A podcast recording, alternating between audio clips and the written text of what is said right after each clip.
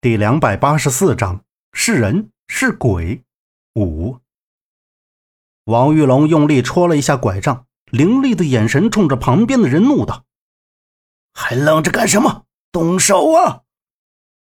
但他的手下都端着枪，不敢上前，目光都盯着杨木，因为杨木的手里不知何时出现了一把刀，正对着他们比划着。随后，杨木将禁魂刀横在了自己的脖子上。自己也紧张的吞了一口唾沫，知道金棍子里隐藏着刀，但没想到禁魂刀保存的这么完好，刀刃会这么锋利，在他打开的时候直接划破了自己的手掌心。看着杨木握着金棍子的手缓缓流出了鲜红的血液，站在对面的夏洛伊和周震顿时担忧的眼神望向他。小木，夏洛伊一下子就捂住了自己的嘴。他看到杨木鞋面上落下的一滴滴血珠，更加担心了，因为他清楚杨木受伤流血，血一直流下去会因失血过多而死在这里。他顾不上身前阻拦的人，疯了一般的往前冲，却被他们粗鲁的拦了下来。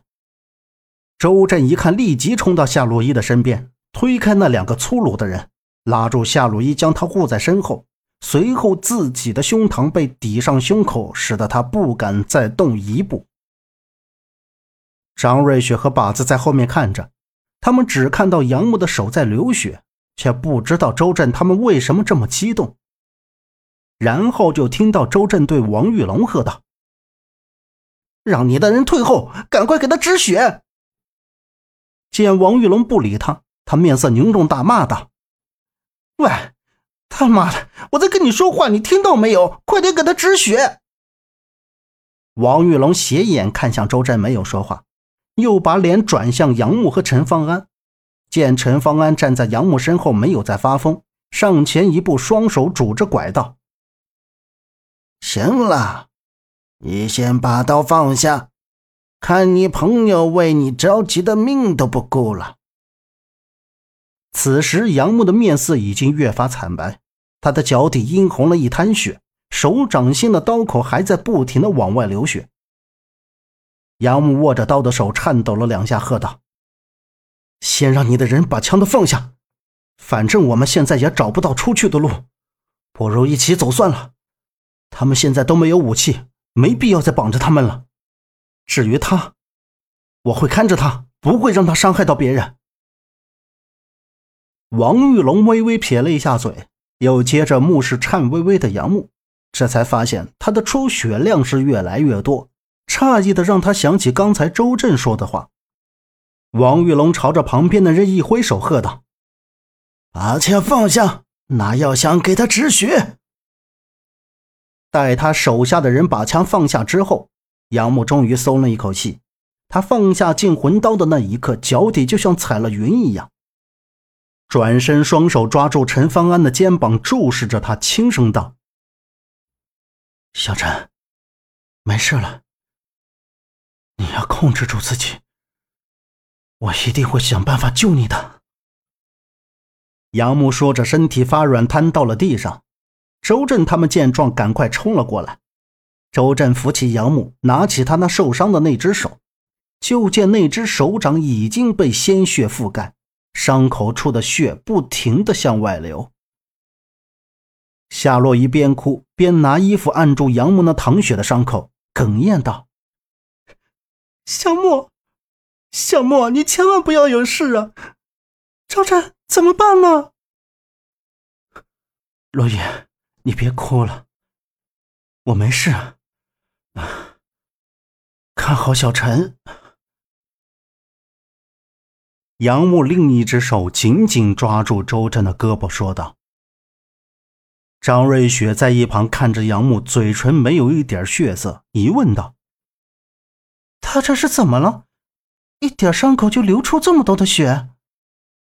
这时，王玉龙拄拐来到眼前，奇怪的眼神扫视着尚且还有一点意识的杨木。为什么这人就成这样了？王玉龙双手不由得摸了摸拐杖把。后面拿着药箱跑过来的随行医生站到王玉龙的身旁，王玉龙冲着周震他们说道：“我这里有先进的特效药，止血药。